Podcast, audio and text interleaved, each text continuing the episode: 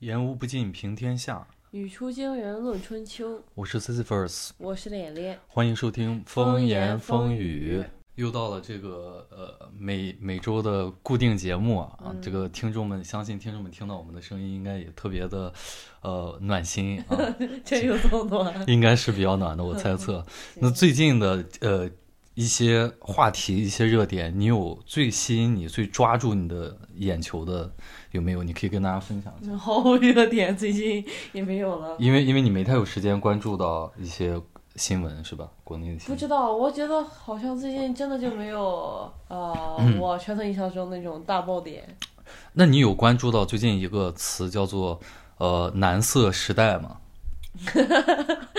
Magic Mike，呃，这是怎么来的呀？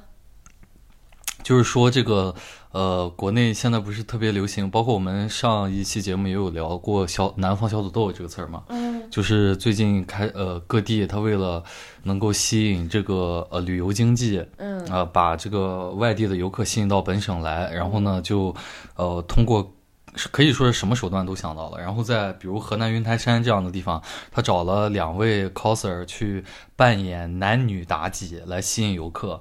男妲己呢就是袒胸露乳的这种。嗯对吧？就然后露着腹肌，然后呃和这个呃顾客去和游客做一些这样的特别亲密的互动，比如会吻你的手啊，或者是贴着你啊。当然，女妲己外表没有那么暴露，但是他的动作也是会比较所谓的这种。哦，我有刷到过这个女对妲己。然后，然后男色时代呢的意思就是，你看呃刚才这个案例里面有这个男妲己嘛，然后在河南别的地方呢也有专门请了一呃一些这个男模，身材就跟那个古希腊雕塑一样，然后让他们光着上身，露出胸肌啊、腹肌啊，然后而且还双手反绑。就是那种捆绑 play，然后去在景区去做宣传，然后所以就有人直呼说，现在国内是蓝色审美、蓝色时代的到来。啊、你有你有你你有看相关的新闻吗？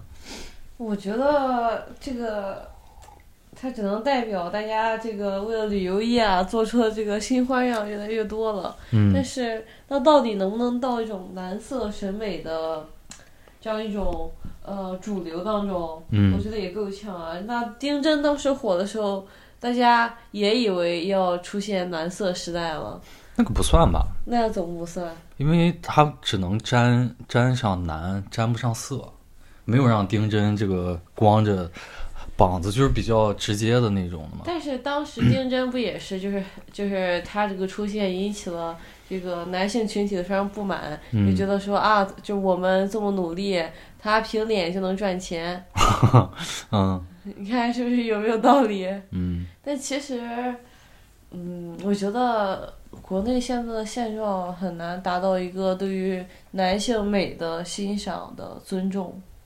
那你觉得困难在哪呢？困难在于，困难有几重吧？你先说，有几重困难？我觉得第一重就是我们先从女性角度来看，嗯可能女性是羞于承认，或者说是主动去欣赏呃男性的美的，嗯就是这是一种性羞耻。嗯然后，呃，再有一点是，可能我们从男性这种群体角度来讲，男性也是，呃，他们认为，呃，我们一直以来受到的这种可能传统观念，或者说男性的这种主流，就是，呃，越邋遢、越脏、越不修边幅，这才叫男人味儿，对吧？就或者说男性群体的主流欣赏的美，那就不是这种，呃，他们认为这种营造出来的。这种小白脸的美，你的意思是说，这个社会对于呃男性的美的呃那个这个标准，不在于和女性一样是精致，而是一种呃别样的一种，就是反而是是是是另一种，不是精致。所所以说就是你像这个是，比如说是呃。长得很好看啊，或者说这种的话，就不在主流对于男性审美的标准我觉得当中是女性可能会欣赏的男性，但是男性群体中不会欣赏的男性，嗯嗯是这样一种感觉。嗯然后还有一点就是，男性现在呃普遍认为这个靠以色示人嗯，是一种羞耻。即使到当下嘛，我觉得我觉得已经改观很真多了。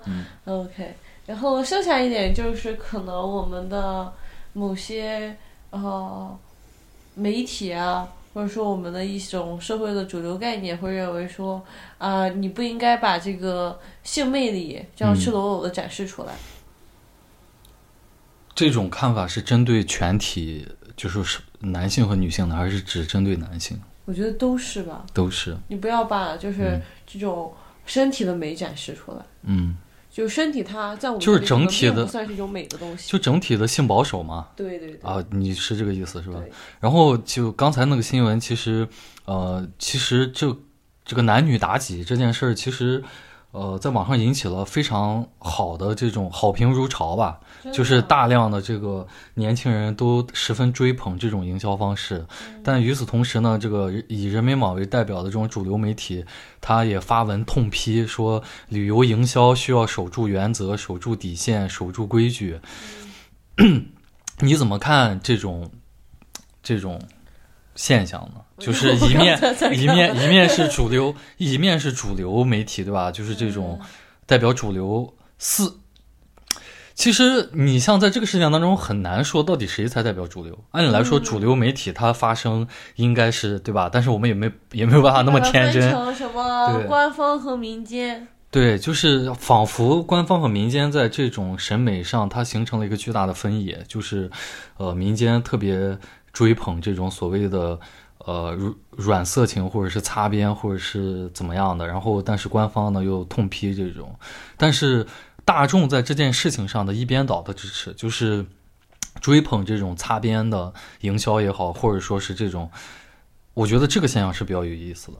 也就是就是官方去去怎么讲？我觉得那个对吧？大家都知道，但是为什么我们的对吧？就是呃，民间其实是特别追捧这种的。我不太确定他们这个擦嗯边的，就是程度啊，或者说就是形式是什么样子。因为我有刷到过一个女妲己的视频，嗯我不太清楚那个男妲己的尺度，但那个女妲己确实就是类似于说，她会摆一些造型，就是站在你的旁边，那个就是你无论从色不色情的角度来讲，她真的很美，嗯她真的很漂亮。啊，她漂亮，她那个韵味也很足，她漂亮就真的就是就是那个妲己的那个味儿。是漂亮，对，但是但是。呃，其实我觉得这个可能就会扯得有点远。你比如说 妲己这个角色，她在《封神榜》里面，她本身就是一个呃，不是，就是一个媚男的角色，啊就是就是媚男啊。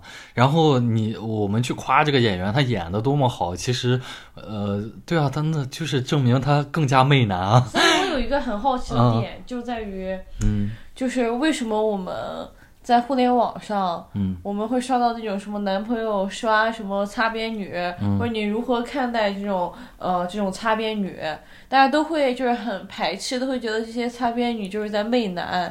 嗯或者说就觉得啊，我男朋友刷擦边女的话，他就不是什么好男人。嗯，那为什么在这个事情上，大家又这么一致的认为这个 这个宣传方式还不错嘞？对啊，我我也觉得很纳闷。我也觉得很纳闷，但是可能我能想到的一个点是，因为他们还是披着一层传统文化的皮嘛，就是他不是打扮成比如夜店风去跟你擦边，他是穿着，他是告诉你我打扮的是妲己啊，就是他带来了一种天然的正确性，就是妲己这个角色他本来就应该是媚男的。你你懂我意思吗？就比如说我在看我们在看一些视频的时候，就那些所谓的擦边的视频的时候，它没有这种天然的道德正确性。就是它其实你看到的那个呃，无论是直播呀，还是那些短视频里面的那个那个那个女性，呃，你会就是我们。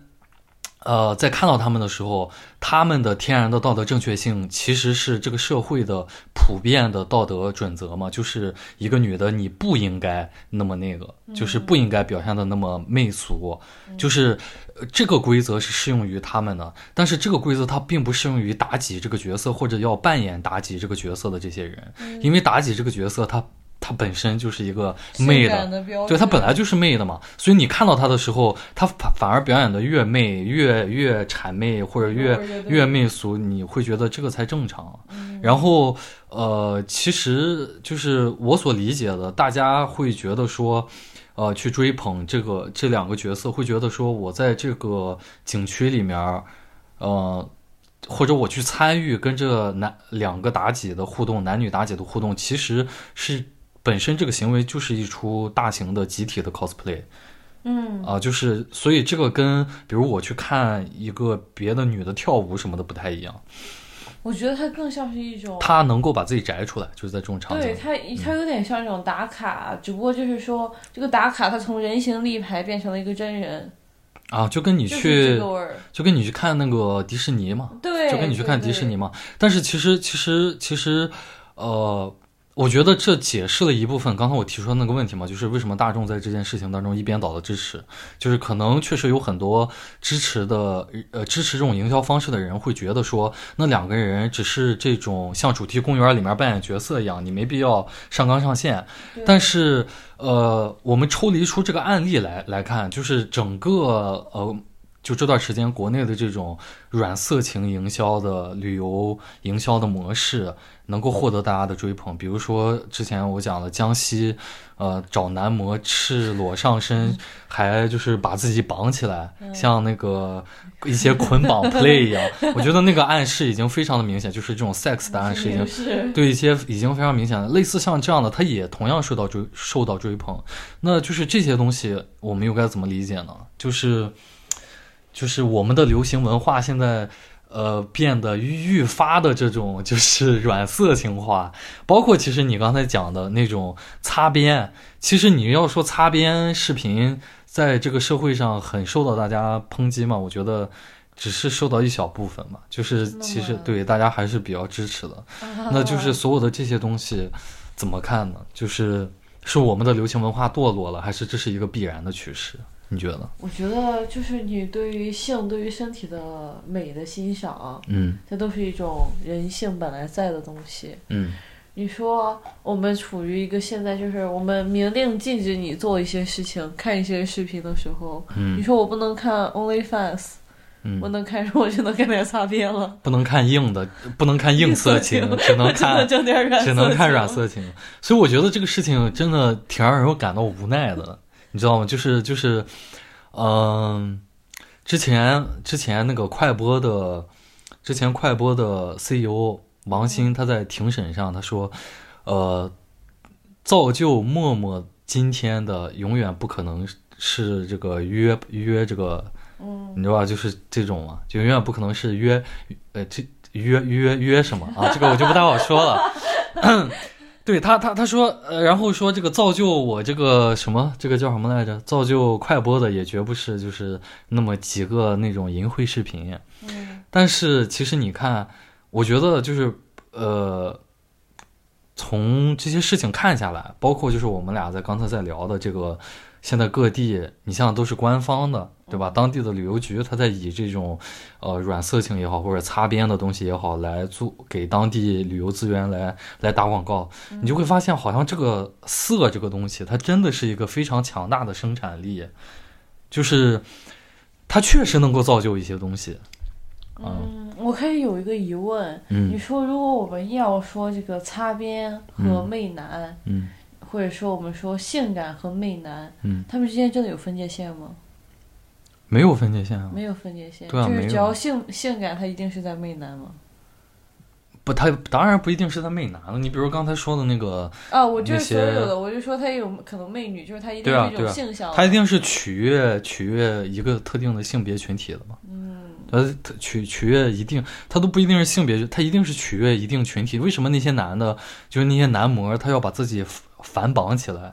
他取悦的是那些对于绳子比较感兴趣的那个群体你。这样说让我嗯现在有一点点困惑，就是，呃，我们现在可能女权一方面在追求身体的这种美的解放，这种解放，自由嗯我们一方面又在反复的制止媚男，嗯这好像有点很难取是相冲突的。对，很难取平衡。对，所所所所以，其实你比如说，在我们刚刚建立这个 country 的时候，不有一部非常著名的电影叫《姐姐妹妹站起来》吗？嗯，就是讲的是这个北京有著名的八大胡同，八条胡同都是这个妓院嘛，嗯然后就是讲怎么解放这些呃性工作者的嘛，对吧？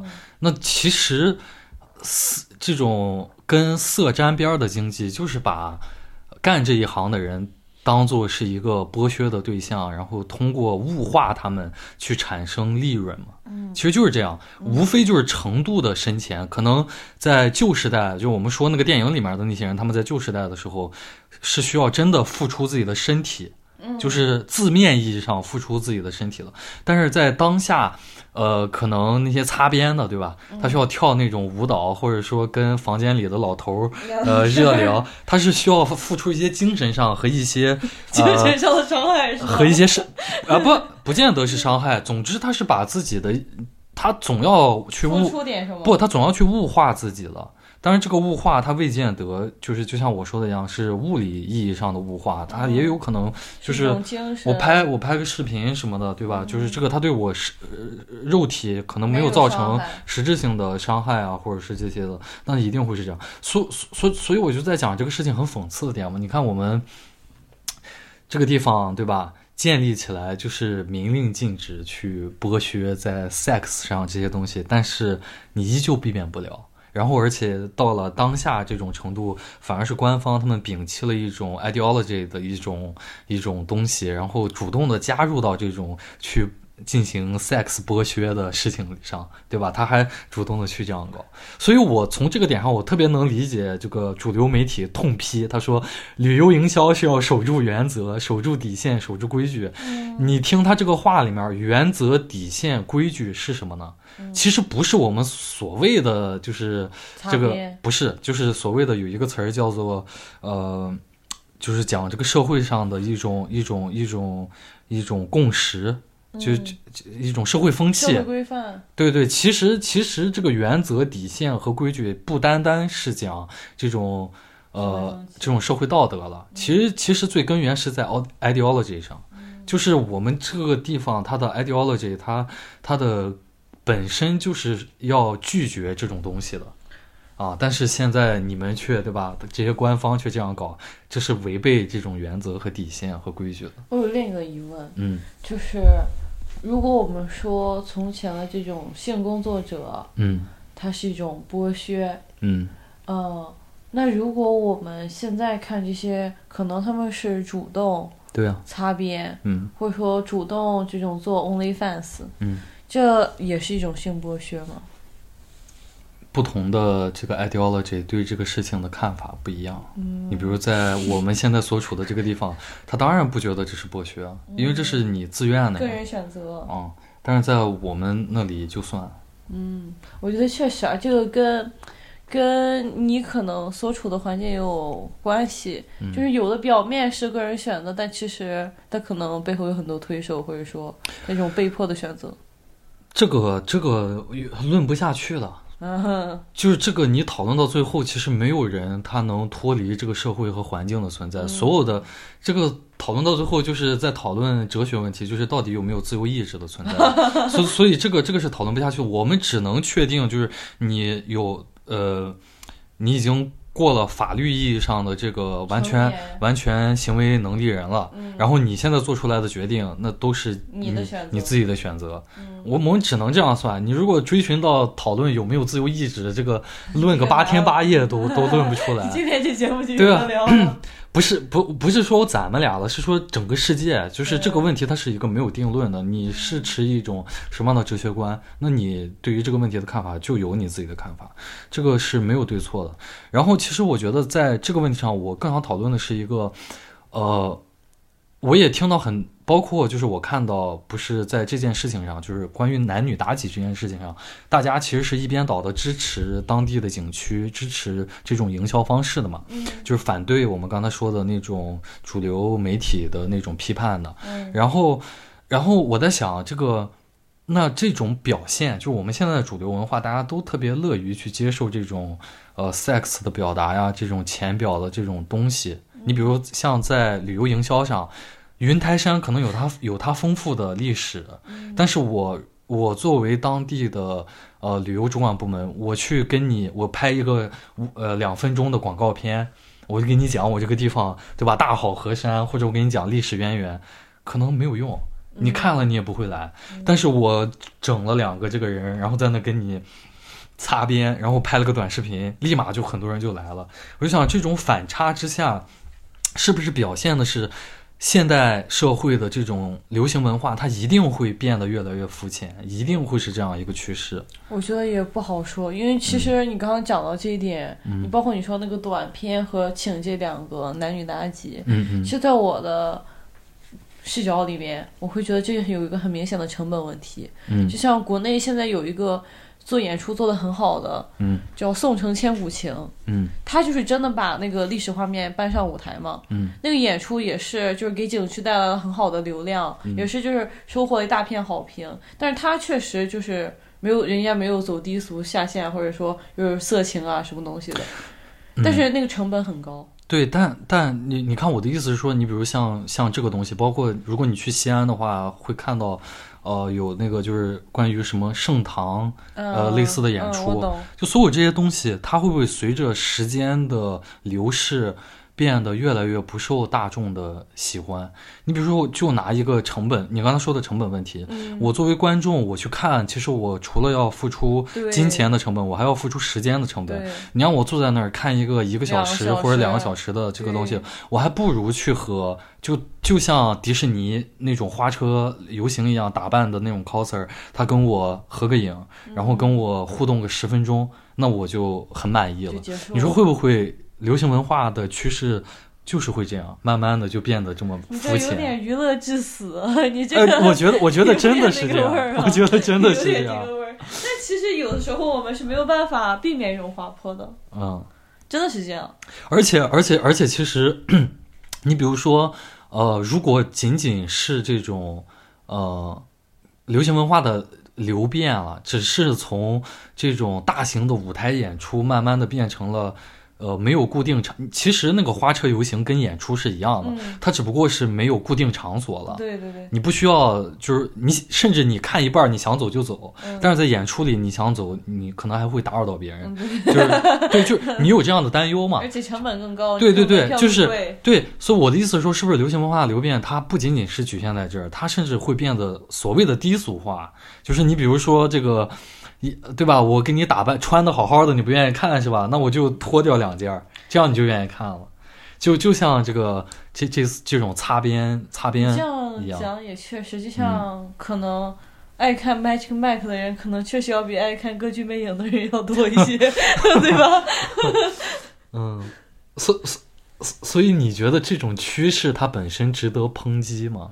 就是如果其实，呃，刚刚开始我们讲的人民网他说的那个需要守住原则、守住底线、守住规矩，我相信绝大多数的人看到这个都是就是嗤之以鼻的，觉得你们这个主流媒体高高在上，对吧？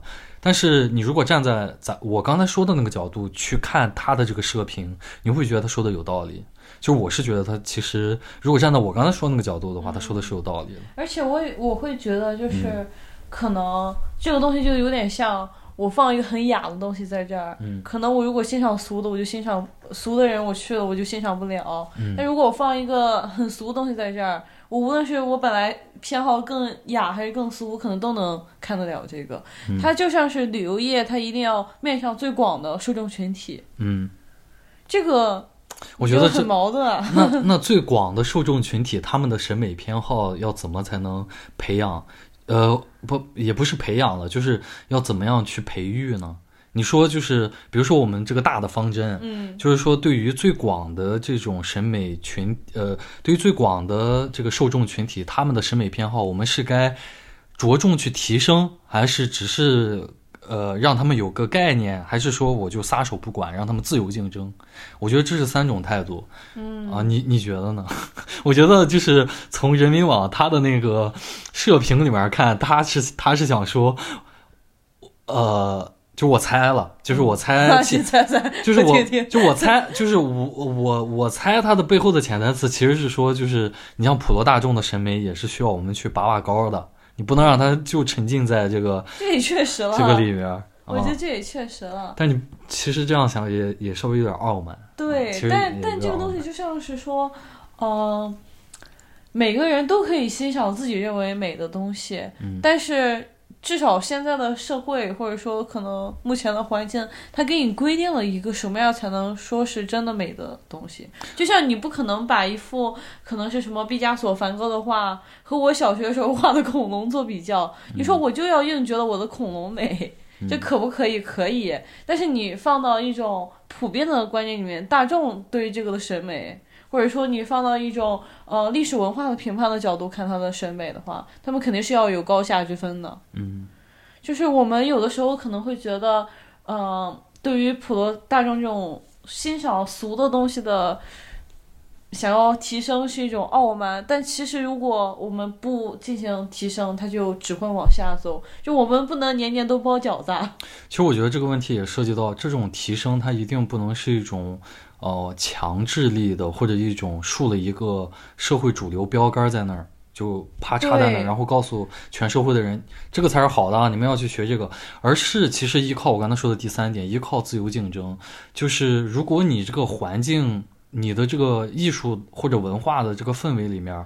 大家自发的，就是一些提供文化产品的人，他们自发的是在提供一些，嗯呃，就是我们所嗯所谓的能够促进审美的东西。那其实普罗大众的审美也会相应的提高。你比如走在这个，就是就是我们在这个爱丁堡这个地方，随便你都能看到大街上有那些专门卖油画的店，然后他卖的可能就是。本地艺术家画的油画，你这种事情在国内想都不可能想。那你不要说卖油画了，卖国画的店也没有。我觉得很多就是时候，嗯，确实啊，是一种大家对于艺术它到底有没有价值，对对对对，这这个东西就是包括大家对都是要培育的。对对对，它一定是需要培育的，就是大家对于艺术啊，对于所有这些东西，可能刚开始对吧？这个店它卖的都是那个年画，嗯，都是那种就是老太太都都会画的那种年画，这个也不要紧，但它、呃这种店多了以后，一定就会培育出来一种需求，说我。不仅仅只想看年画了，我还想看看这个国画，我还想看看这个油画。慢慢的，嗯这个一步步就来。你不能说这个今天当地的这个 一个主管部门，他就说 大家都得过去欣赏是吗？大家大家大家只能看年画，年画才是这个最好的。那在这种情况下，这个审美它得不到提升，反而会堕落。而且这个东西它一定是就是各方面你都要配套的，嗯就像是你刚刚说我们这边可能有很多就卖油画的店啊之类的，像在国内就是。对于大部分的中年人来说，这个盘子啊，它印两朵花，比那个白盘子要贵五块钱，他都会选那个白盘子。你不要说我买一幅画去装饰我家，或者放在家里欣赏。你说这个经济基础的问题啊那这个也确实是，这个这个也确实是，嗯。说到这个经济基础，开始声音的转换，这一点儿也不生硬，哪里生硬了？真的，正好你说到这个经济基础，对吧？就是我们如何培育我们国内的经济基础，我觉得最近咱们国内的这个媒体也是想破了头，然后想出了一个。想出了一个灵丹妙药，那就是鼓吹层出不穷的底层勤劳暴富的奇迹。你有看这相关的新闻吗？我没有看这个相关新闻，但是我有想到，我上一个看到的灵丹妙药，还是让大学生什么呃付给公 公司钱去上班，啊，那个 上一个灵丹妙药。那个有点狼子野心了嘛，有点 有点有点，你像报呃，如果是媒体爆出就是写一个这样的新闻，说专家称。专家建议应该让大学生付钱给公司，然后去上班。这种现在年轻人一看就觉得 傻逼你？拿我当二逼嘛？所以现在媒体，现在咱们咱们的媒体也学聪明了，现在开始鼓吹这种层出不穷的底层致富的奇迹，而且是就底层勤劳勤劳致富。也不用，也用以而且不是前什么北大杀猪了，现在就普通。而且我觉得用“致富”这个词儿都都有点儿，有点儿有点儿小瞧他们的这个，对，有点儿小瞧他们这个新闻所表达内容了，只只能用暴富。你比如说这个最近啊，这个新闻是什么？在上海送外卖三年挣了一百多万的外卖小哥，然后还有重庆零零后大学生回村养猪，年入三百万。啊，年入三百万，还有七十岁香港清洁工月薪两万，拒领养老金，还有年轻人装修月入四万，就是说这个装修了以呃，他大学毕业了以后，这个呃，先是干了他本专业的工作，最后也没挣到啥钱，然后他就抛下了身段和面子，脱下了那个长袍，对吧？然后去进入了装修行业，结果月入四万，然后还有各种各样的。就你看这些新闻标题，嗯，你觉得这是对年轻群体的 PUA 吗？还是说确实是我们的这个年轻一代普遍的不争气？我不，我觉得这个他这个标题所说的每一个项，我都觉得有可能。就像呃什么这个外卖三年挣百万的外卖小哥，嗯，你知道这个他这个挣百万，嗯，我会觉得他只是他的流水，而不是他的。利润或者是收入，你懂吗？外卖有没有利润？呃，是不是？就是我，我可能我这三年确实挣了一百万，嗯，我房租交了六十万。啊，这个当然，这个当然，这本来本来也就没没涉及到。对啊，所以我会觉得，就是包括他这个养猪年入三百万，我可能他可能投了一千五。对啊，这就是我的视角，你懂吗？我会觉得他这个就是标题党了，就在我看来就这样了。啊。但但是，其实我可以，我可以跟你说啊，就是他写的这些新闻，嗯，呃，你通篇读下来都是就是皆大欢喜的结果，嗯，就是没有那些，比如他。他挣了三年，挣了一百二十万，结果他花了一百六十万。对，没有，没有，没有，他就是非常朴实励志的这种，包括这个年入三百万养猪的这个，他甚至都带着他们村儿致富，非常正能量，非常阳光。然后就是你，你，你觉得，就是你看完这些之后，你作为一个普通的年轻人，你会有这种被打了鸡血的感觉，或者说被激励到吗？或者说反思是不是自己不太努力，然后就说我一定也要学他们，你会有这样的这样的感触吗？不会啊，完全不会。嗯，我我不知道，真的会有人能被这个激励到吗？我觉得很少有人能，包括这些新闻爆出来以后，普遍迎来的都是质疑，什么？比如说这个上海 送外卖的这个，呃，新闻一出来之后，就有大量的上海当地的外卖员就出来说根本不可能，然后说。他是跟这个美团签了对赌协议，就是因为美团不是在每个城市都有榜单嘛，就是你谁是送的有奖金，对，就对，就是你谁送的，你比如年度送的是最多的，然后或者包括日嗯当天和每个月，然后最后有年度，这个好成为他们公司的宣传的这个嘛，然后就说他是和美团签了这样的协议，然后所以比如呃。对，就是会优先给他派单，然后比如说这个他如果是送了，有人给他打了低分什么的，都不会影响到他呃领单的这些，呃呃这个效率啊，然后也不会扣他钱等等，就就这个意思嘛？我们可以算一下啊，他三年挣百万，嗯，一年三十多万，嗯，我们就算他一个月赚三万块钱，嗯，一个月赚三万块钱，三十天，嗯，呃，一天就是一千块，嗯，对吧？嗯，一天一千块。我们给他封到顶，一单十块钱，嗯，他要跑一百单呀，嗯，这是合理的吗？对，所以就有很多人也这样算账去质疑他等等的，然后包括就说，包括还爆出来一个乌龙事件，就说他这个接受媒体采访之后被打了啊，被这个呃呃其他送外卖的同事给打了，意思就是你把我们架的那么高。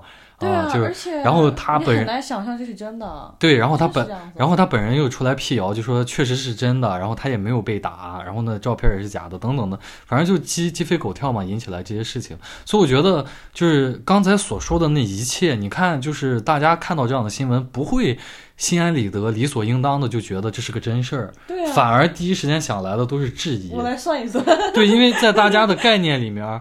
所有的媒体报道的一些，无论是送外卖、养猪，还是清洁工，还是装修，都是非常苦，然后不怎么挣钱的。就是你如果说什么啊，养猪、嗯，装修，如果你说你自己干成一个小老板，嗯，我觉得可能有可能你确实是能赚到。小老板就不不止挣四万了。对。他他之所以，所以我就说嘛，他这这些新闻我给他概括的都是底层。勤劳致富，就是他绝对不是自己做生意啊，或者是怎么样的，那就很难他都是一种就是。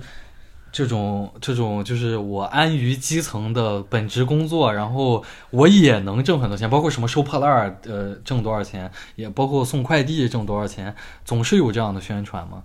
就是我觉得确实它带来的其实是让人家的反感会更多。确实啊，这嗯已经不是说什么大学生要脱下长袍，这给你马褂都准备好了，你只要要套就行了。鼓励大家去当祥子，嗯鼓励大家去当祥子，然后说这个祥子其实是能挣很多钱的。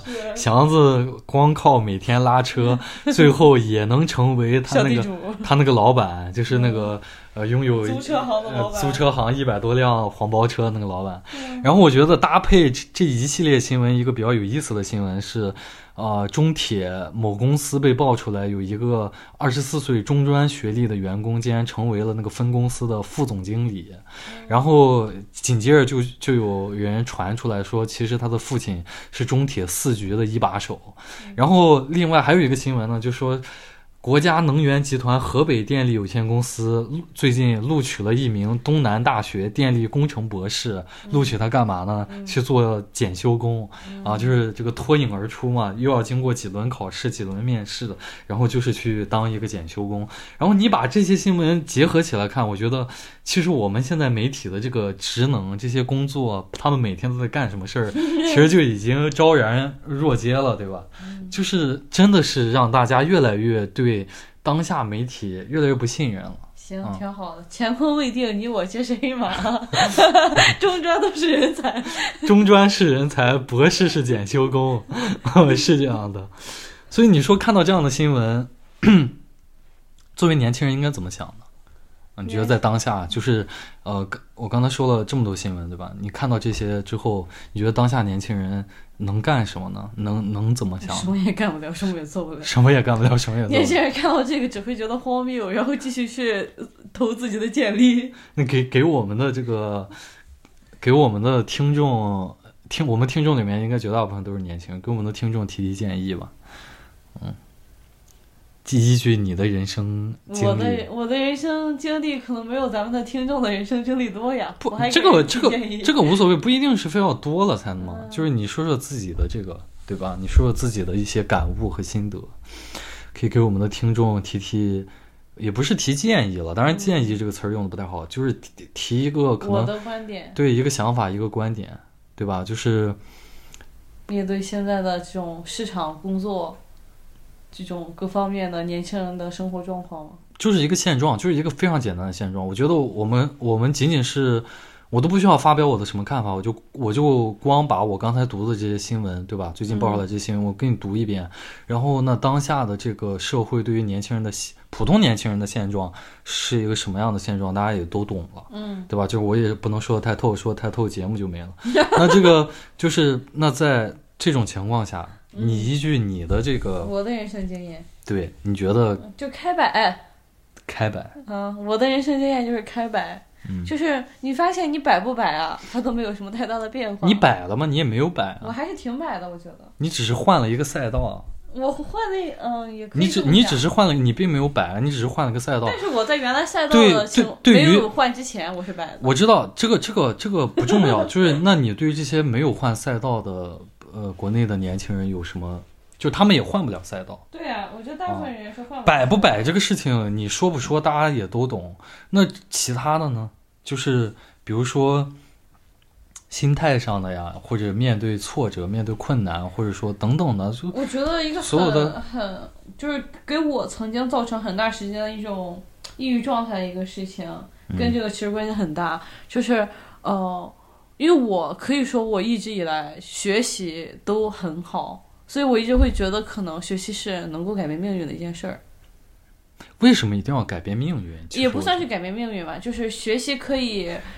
呃，改变阶级，或者说至少可以为我带来更好的经济条件不，。但是你小的时候你哪懂这么多？我真的是这样想，可能是因为我就是要改变阶级。嗯，是我小不是很小的时候啊，就是类似于说，我知道高中啊，高中、大学的时候因为我会认识到自己的经济条件可能没那么好，你就是想多挣钱嘛，对。就是想多挣钱啊、然后你后面你可能就会发现 这个东西的关系也不大，嗯。你是真的这样，就是你可能上一个很好的学校，你可能读到什么 C 九啊，又是什么，你读研读博，嗯，但是你可能确实没有你初中辍学啊，只能做家里有个小厂的同学 过得好，读博只能做检修工，真的？是这样，就是很多时候，呃，人生的某些东西在你出生的时候确实已经注定好了已。经决定了，不要想去改变这些东西。也不能说大家完全不要想，你可以在你能能做到的地方努力的去改变一些事儿但有东西就要放弃一些特别好的、美好的。所以就是六个字儿：尽人事，听天命。真的是这样，啊，就是尽人事，听天命，是吧？其实，其实，其实我我更想让你讲，我我原本更想让你，你已经有预期了是吧？对啊，我当然有预期啊，不然我为什么要提问呢？我原本想让你讲的是一种面对逆境或者面对挫折的心态，因为我觉得确实我们的人生阅历也没有办法给呃现在比如找不到工作或者有求职困困扰的人很多去提一些实际的意见。我们提不了，唯一能说的就是 心态的建设。嗯对吧？就是就像我刚才说的，这个呃，脸脸他是换了赛道，的吧？在原来的赛道只能摆，只能摆，真的只能摆。那你就换赛道，然后换了赛道之后，可能还会遇到一些困难，遇到一些遇到遇到一些问题，就是我们唯一能做的就是加强自己的内心建设嘛。而且很多时候其实，嗯，就是你要学会降低预期吧，可能也是。啊，我们要承认，就是即使你的能力能达到，嗯可能运气就是会稍微差一点。其实说，其实说到降低预期这个事儿，我觉得，我觉得也也有也两说，就是比如最近，呃，一个温州红十字会，呃，他被爆出，能提的吗？呃，温州红十字红十字会他被爆出来一个新闻，是有一个呃零零后的女员工，嗯然后在工作当中和她的上属领导发生了这个争执，嗯她那个领导就大概就是她要做一个表给她领导，嗯然后她领导收到表之后就给她打电话骂她说你有没有脑子、嗯啊？你大概就是对她进行人身攻击。于是这个这个呃零零后的女员工，她就直接呃发了十几条，就是骂他这个领导，就对他进行人也人身攻击回去了。是你今天在看的是？对，就是也人身攻击回去了嘛。然后现在这个女的呢，她发的所有的这些视频也都被删光了，然后也她也辞呃也辞职了。呃，我的意思是说，就是降低预期，其实对于现在年轻人来说，呃，我们也要先问合理或不合理。比如说，你去找一家公司，在劳动法范围内的预期的东西，你千万不要降低。嗯，那都是你该了，嗯那都是该你了。你千万不要因为说，啊，现在工作也不好找，对吧？这个那有些东西我就该忍就忍。嗯、我觉得一旦，呃，尤其对于现在很多刚出入社会的年轻人来说，如果你在一些很关键的原则上，你第一次就已经放弃了，那这个东西真的会影响到你接下来的很久的职业道路。对，就是会影响到你的为人处事。这个为人处事指不是指人和人之间了，是指你的职业生涯的一些为人处事的一些原则。你可能真的就会慢慢的就沦丧了。这个其实就就就就没有意义，你就真的成为了一个社会的一颗螺丝钉。其实包括我们这个节目一直在倡导的，还是大家还是要回归本心，做你自己，做一个人。对于那些你可以去降低自己的欲求。可能你在大学毕业的时候，大学毕业之前，你想的是每年我都要给自己买五双鞋，结果大学毕业之后发现工作不好找，对吧？你可以降低一下自己向外的消费欲求，或者一些对于另一半的欲求等等的吧，但不要降低一些合理的一些欲求，就是这个工作应该应该有休息的时间，对吧？工作不应该无偿加班等等这些东西，你不应该去放弃它，嗯。然后，那么说到这个啊，就是其实我们刚才这个新刚才讲的这个新闻，也是主要聚焦讲了一下我们媒体最近的一些他们寻找到的灵丹妙药嘛，对吧？接下来引申的，其实想说说我们家乡的电视台，家乡的电视台的这个台长，他在第四届中国短视频大会上可算是一战成名啊！你知道他说了一个什么话吗？他说：“我们从来不做跨省的舆论监督。”因为我们从来不看别人的笑话，我们也从来不转播任何灰色地带的东西，我们只转发正能量。我操，这个话真的是让我醍醐灌顶。我当时看到这个这个对吧？山东电视台台长在这个大会上说说这么个话，我都觉得太牛逼了。这个完全可以说他重新定义了新闻传播学，其实 对吧？他说，因为你看，在他这个话里面，舆论监督等于看别人的笑话。哦，也我才明白是这个意思。就是我 我看这个，我感觉我不知道他到底想说什么。嗯就是你是这种感觉，就是说，呃，我们从来不做跨省舆论监督。嗯你要说我我不做这个，是因为我们各扫门前雪，嗯我管不到你那儿。嗯，我觉得就是职职责所在，啊我管不到你呢。对你这么说，我也能理解，对吧？嗯。但是你说我们从来不看别人笑话。他说：“他说我们山东是孔子的老老家，孔子说过‘己所不欲，勿施’，这都是他原话啊你。这个因果啊，啊这都是他原话嗯没有让我感到很明确。你这个这两句话，他们不是什么，就是有逻辑的关系。嗯，因为因为因为他的逻辑就是跨省的舆论监督就等于看别人的笑话。嗯，你再把它拆一下，就是山东电视台的台长，他认为啊，舆论监督这四个字儿啊，等于看别人的笑话。嗯，我操，你其实你去仔细思考一下这个事情，这是一个非常可怕的事情。嗯就是从来在我们这里也没有任何人敢这么说，无论他身居何止，他是一个什么身份，他也从来不敢直接就挑明了说这个你们媒体啊，你们对这个社会或者对某个团体或者对个人去做的这个，对吧？你们媒体应该干的这个事情，其实是就是盯着别人看，就是盯着不盼别人的好，看别人的笑话。我操，这这是一种很很主观、很恶毒的看法，哎，对啊，真的很对啊很吓人啊！这样看，然后你再看他的身份啊，他是、对啊他是主管一个地，那他现在还在吗？是啊，还在啊，啊他没有因为这个话受到任何的。没有受到任何影影响响啊，很厉害，好非奇怪哦非常厉害啊！而且包括他说这个，我们只转发正能量，所以所以我就特别想问啊，舆论监督监督这四个字儿什么时候它竟然变成了一个贬义词，而且变成了笑话的同义词，而且还变成了所谓的灰色地带和负能量。所以在我特别想知道，在他的眼里什么是正能量？我觉得就是嗯媒体这个东西，它舆论监督，它存在的一部分的意义，就是为了让我们看到我们看不到的东西啊，嗯就是为了让我们看到这些我们看不到的灰色地带，看不到这些不正能量的东西，因为你看不到，不代表它不存在了呀。嗯，今年的这个呃《中国新闻周刊》呃。有一个调查记者姓刘、啊，然后他就是进行了这个可以说是目前国内呃为数不多的调查记者了。然后他今年就是呃发布了那个新州呃煤矿隐瞒煤矿事故的那个调查报告嘛，嗯就是然后还凭借着他的这个报道还获得了呃奖项，就国内的一个新闻奖新闻的奖项。他就是走访了四五个省，调查这个山西忻州的这个煤矿呃事故，在十年间，当地隐瞒了好几十起还是十几起的这个煤矿呃就是呃矿难。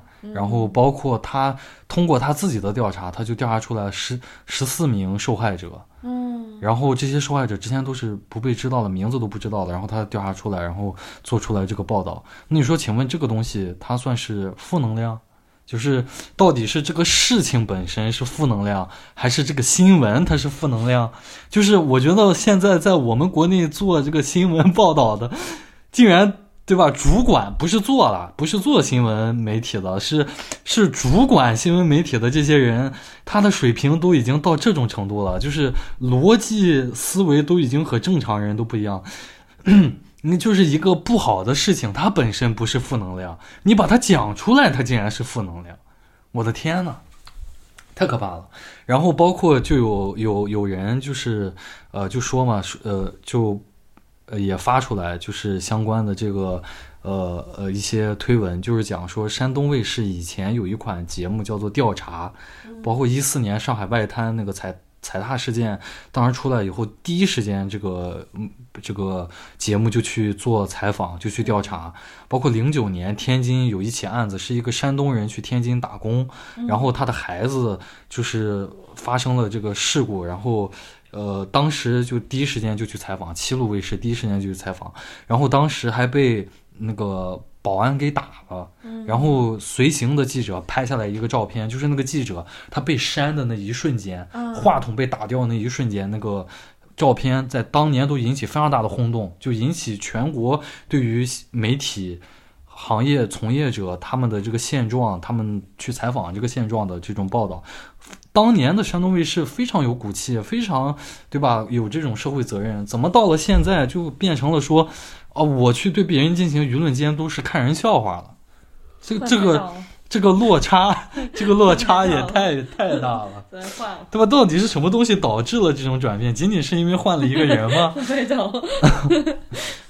对，就包括其实你作为一个对吧，当年也马上就是至少还是对新闻有一些这个抱负的人，你怎么看待这一系列事情？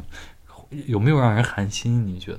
不意外。我现在看这种丝毫丝毫不意丝毫外，不意外，丝毫不意外，其实很嗯很不意外，就是不意外。但是你觉得恐不恐怖？恐怖啊！我以前会觉得，就我以前觉得很有意思，就是我以前挺爱看那个什么三幺五晚会之类的，嗯，我觉得他至少他有一点点东西在，他在给，你报道一些东西，嗯，嗯那现在他就没了，也不能呃说没了，315就是有我知道，就是他味儿味儿就没了，嗯他的东西开始变得不那么重要了。嗯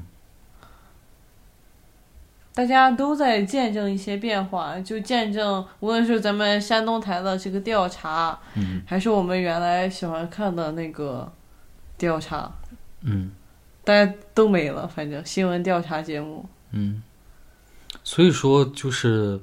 包括之前咱们前几期节目做讲张雪峰那个事情，嗯，张雪峰他说所有的这个文科都是服务业，然后他话就嗯他话他话就说到这儿了，然后就对吧？然后我在那个节目里面，在那一期节目里面也对 也对张雪峰有有非常大的批呃这个批评，对吧？其实其实你看事情就是这样，嗯，包括我刚才讲说有这个一个刘姓调查记者，他今年呃做的这个调查报道，依旧在这个行业是有这样的人去做事情的。但是你看，权力比他们更大的人在做什么呢？对吧？一 一线的工作者在十十分努力的向社会公众在捍卫自己这个行业的荣誉，有非常多这样的人。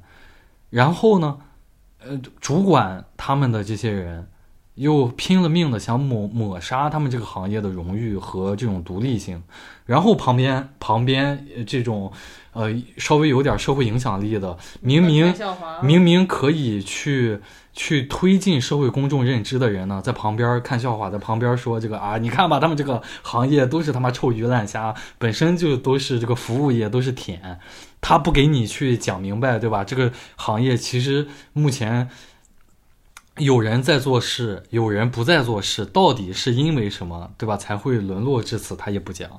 那要么你就，我还是保持我的看法，要么你就闭上嘴，你就不要去惹一身骚；要么你就把这个事情讲明白、讲清楚，你不要讲的那么含混，去诱骗人群当中一部分本来就对这个事事情不太了解的人，然后还自诩为自己好像多么的多么的理，这个这个理理性、客观、公正。嗯，其实张雪峰，哎，怎么又聊到张雪峰了？我们节目它考虑太高了，有点说实话。但是张雪峰确实是这样，就是，呃，大家其实看他的时候也有点捧得太高了。嗯他只是一个靠可能媒体来赚钱的人。嗯他讲讲不了那么透的一部分原因，是因为他确实他就是不想讲那么透，不敢嘛，就是不敢。不不只是不敢，嗯他可能也就是他没有那种欲望，他也没有那种需求，因为他、他的工作。他其实都不是来为你报专业的，他是研究你家长的心理，来让你家长在他这下单的。对，我觉得，我觉得，我觉得，其实这本身就是个很大的问题嘛，就是，呃，他一方面其实他做好自己的本职工作就 OK 了，没有任何人会指责他。对，他的本职工作就是去帮助家长报志愿。报志愿就 OK 了，你就讲哪个学校哪个专业现在的就业率呃怎么样，这个就 OK 了。嗯。但是他自己为了能够让自己的这个行这这个生意做的火爆，他他需要去社会洞察，他需要去引来流量，需要去讲一些有争议的话，来让大家关注到他，所以他还非得去对一些东西进行点评，然后那那你进行点评，就一定会有人觉得你的点评是公正或者不公正的，所以他所遭受到的这些非议也好，或者评价也好，都是他自己求得的但。是你看嗯人这一招，你也不知道他是不是故意的呀，对吧？什么是不是故意的？就是你也不知道他有的话说出来，他是真的就是呃无心之举。哎，那一定是故意的，你都没必要。对呀、你看，凭他在咱节目里边，他要不来这么一出，你能讲他三回？呃，这个也确实是因为我因为因为我们既往的节目，尤其关于张远峰那期节目，引起了一些这个呃听众们的这个争议嘛，对吧？有有人跟我这个跟我跟我论 跟你对喷，呃跟我论战嘛，对吧跟你？对。跟我论战，所以所以所以我觉得我是不会改变我对他这个人的看法的嘛，就是包括其实我刚才也讲了新闻行业啊，包括其实其他的文科行业在我们这里到底不行，它的原因是什么，对吧？到底是因为本身文科它对于我们这个人类呃现在社会。呃，包括对于中国社会，压根儿就没有帮助，是因为这个，还是因为我们管的不是因为我们管的太怎么样了，对吧？这个这个东西，我觉得是一目了然的事情。但但其实我觉得他和那个谁董宇辉嗯都还挺有意思的。嗯，就是你没有发现，就是他们两个都有一个这样比较类似的转变，就是在嗯我们一开始可能对他们的印象普遍正面的情况下，我对他从来没有普遍？正面的，你我对他，我记得以前夸过他，没有我没吗我没夸过他哦吧因。为我一直很烦他，我的印象里是你夸过他，还反正就是在社会是是我朋友，是在就是。在社会普遍的这种大家的认知里面，至少是一个从偏正面的，好嗯像一下子就有了很多的负面和争议。嗯其实也挺有意思的，就是 可能你做娱乐这种娱乐人物，就要有这种的能力啊，就要有这种时不时给自己爆一个热点出来的能力，让你能讲到三回。我觉得，我觉得，我觉得这个张老师他确实是这个我们国内的这个新闻热搜的这个常客啊，嗯他经常是每个周他基本都会上一次啊，也咱也不知道是他要不人家心理学学明白了。咱也不知道是他买的还是怎么样，反正确实他是会会上的啊。而且我作为一个对他非常不感兴趣，甚至有点讨厌的人，嗯我的 B 站是能推到他的视频的。嗯而且我从来就我有段时间是看过他的视频，我发现他老给我推之后，我就再也不看了。他跟他跟时间还是继续给我推。长按给他点个少推赞，呃，少少少推荐啊。